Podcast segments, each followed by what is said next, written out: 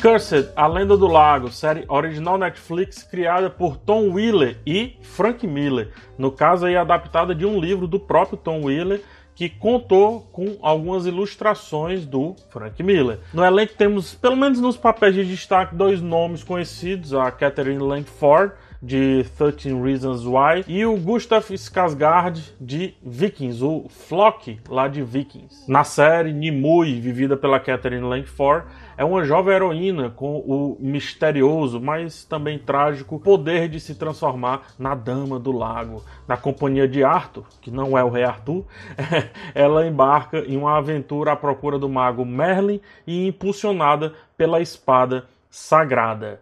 É, que jornada difícil de acompanhar as quase 10 horas de Cursed. Que jornada difícil. Depois de um começo muito promissor, a série se perde rapidamente e não consegue mais apontar apenas uma direção. É, quer ser Vikings, quer ser Game of Thrones, Senhor dos Anéis e acaba sendo nada original. São quase 10 horas de uma história acontecendo em círculos, de certa forma inconclusiva, cujos conflitos estabelecidos são completamente ignorados. As regras caem do céu, sendo despejadas na trama, mas depois também são jogadas fora e, para piorar, precede de um marketing muito mentiroso. Ela se vendeu como uma visão pré-arturiana da lenda de, da Excalibur, da espada Excalibur, usando um forte personagem de todo esse universo, no caso, a Dama do Lago. Balela. A série, na verdade, é uma releitura e contém inclusive os personagens das crônicas arturianas em nova e deslocadíssima roupagem. De maneira patética, esses personagens vão se revelando ao longo da trama,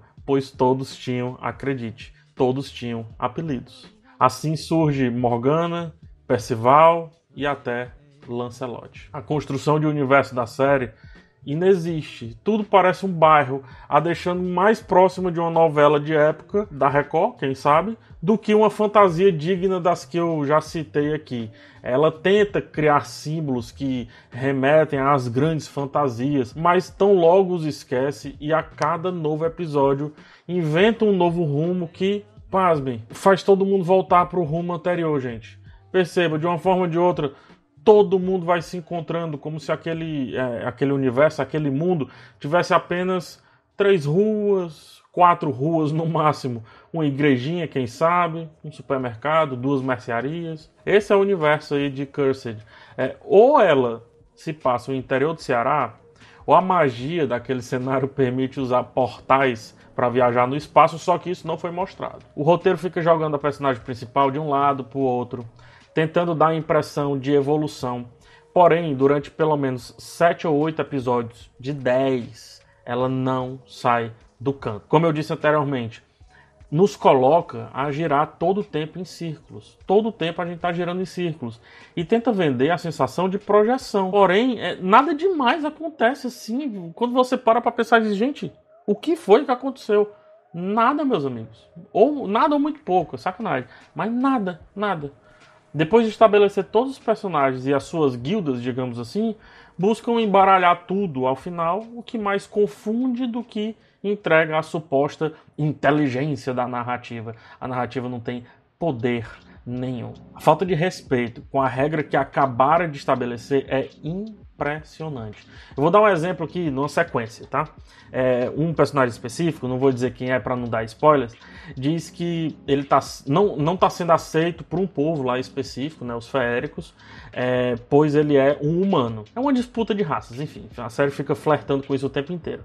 Só que em seguida, a irmã desse personagem entra em cena e, e, e ela também é humana, só que ela não tem o mesmo problema não só não tem o mesmo problema, como meio que ela é uma das lideranças daquele povo. Mais na frente um pouquinho, um meninozinho de raça diferente da dela, né, um meninozinho férico, chega para ela com a caça e mostra, e ela diz: é, vá lá, busque mais disso, precisamos mais disso daí. Como, como, como é que ela tá mandando ali? Como, como assim? Como o irmão dela é humano e não é aceito nisso? A série acabou de colocar uma regra e agora prova totalmente o contrário, em milissegundos. Gente, é, é esquecimento do roteirista que é isso. E assim vai seguindo a história, estabelecendo objetivos e nos desviando desses objetivos estabelecidos. Tentando pagar de inteligente, mas rompendo com qualquer traço lógico. mesmo dentro de um universo fantástico, que não precisa de tantos, é, de tanta lógica, digamos assim. Eu, eu, disse que ela segue, né? Mas na verdade ela é sempre interrompida, frequentemente interrompida por transições usando ilustrações. Veja só, eu, eu não entendo errado. As ilustrações não são ruins. Na verdade, é uma das coisas mais bonitas da série. Porém, é um recurso tão pobre, de transição especificamente falando, que às vezes é usado entre cenas que não atingiram sequer 10 minutos. E assim, o teletransporte narrativo vai sendo feito episódio a episódio. Tal como acontece, e aqui eu cito novamente isso, sei que vocês vão ficar chateados, mas é como acontece nas piores novelas de TV, quando muda de núcleo. Vai do Leblon para Copacabana, aí muda. É isso. Usar uma ou outra vez até vai, porque é, como eu disse, um recurso bonito. E também é uma referência às ilustrações do Frank Miller, lá no livro de origem da série, né? Mas em cenas que não conclui um raciocíniozinho proposto é apelar para fazer transições que mais denotam pequenez do cenário do que a ideia de grandeza que estava tentando ser construída. Escapa aí o, o Merlin, vivido muito bem pelo Gustavo Skarsgård, né? O Flock lá do Vikings, como eu já falei. É, e ele escapa só porque é bom vê-lo em cena, mesmo que o roteiro coloque em todos os problemas que eu já citei aqui nesse texto. Todos esses problemas também caem no Merlin. Ele vai para um canto para outro. Ele gira em círculos como se não fosse a, a canto algum. É, viaja de um canto para o outro como se estivesse andando entre dois quarteirões, sabe? Ou um quarteirão entre duas entre duas ruas. É, e, e assim, sim, as regras são colocadas nele é, e também minutos depois são detonadas. A jornada do personagem não faz sentido algum, mas mesmo assim é bom vê-lo em cena, porque é o melhor ator ali em questão. É, o que é bom, porque ele tem muito tempo de tela, só que por outro lado, quando você olha o texto, fica muito ruim, porque o que era para ser explicado não foi, né? O tempo foi gasto sem que ele mudasse tanto ou tivesse tantos conflitos sendo aprofundados, né? Que são conflitos importantes, inclusive, para uma virada de caráter do Merlin, que não foram, de certa forma, aprofundados. E é isso, gente. É, Cursed parece uma produção B de fantasia, daquelas que os chifres dos seres mitológicos são de esponja, né? A ponto de entortarem quando raspam na roupa do personagem, parecendo coisa peça de escola. E isso não é uma metáfora, isso acontece de fato na série, é só prestar atenção. É uma produção B, roteiro fajuto e uma proposta que é destruída em menos de dois episódios. Afinal, entre defender o tal povo férico e fazer sexo com Arthur, a nossa querida dama no lago parece mais importada com o sexo. Fora outras decisões terríveis que a personagem principal toma e a falha tentativa de emular de alguma forma a Daenerys lá de Game of Thrones.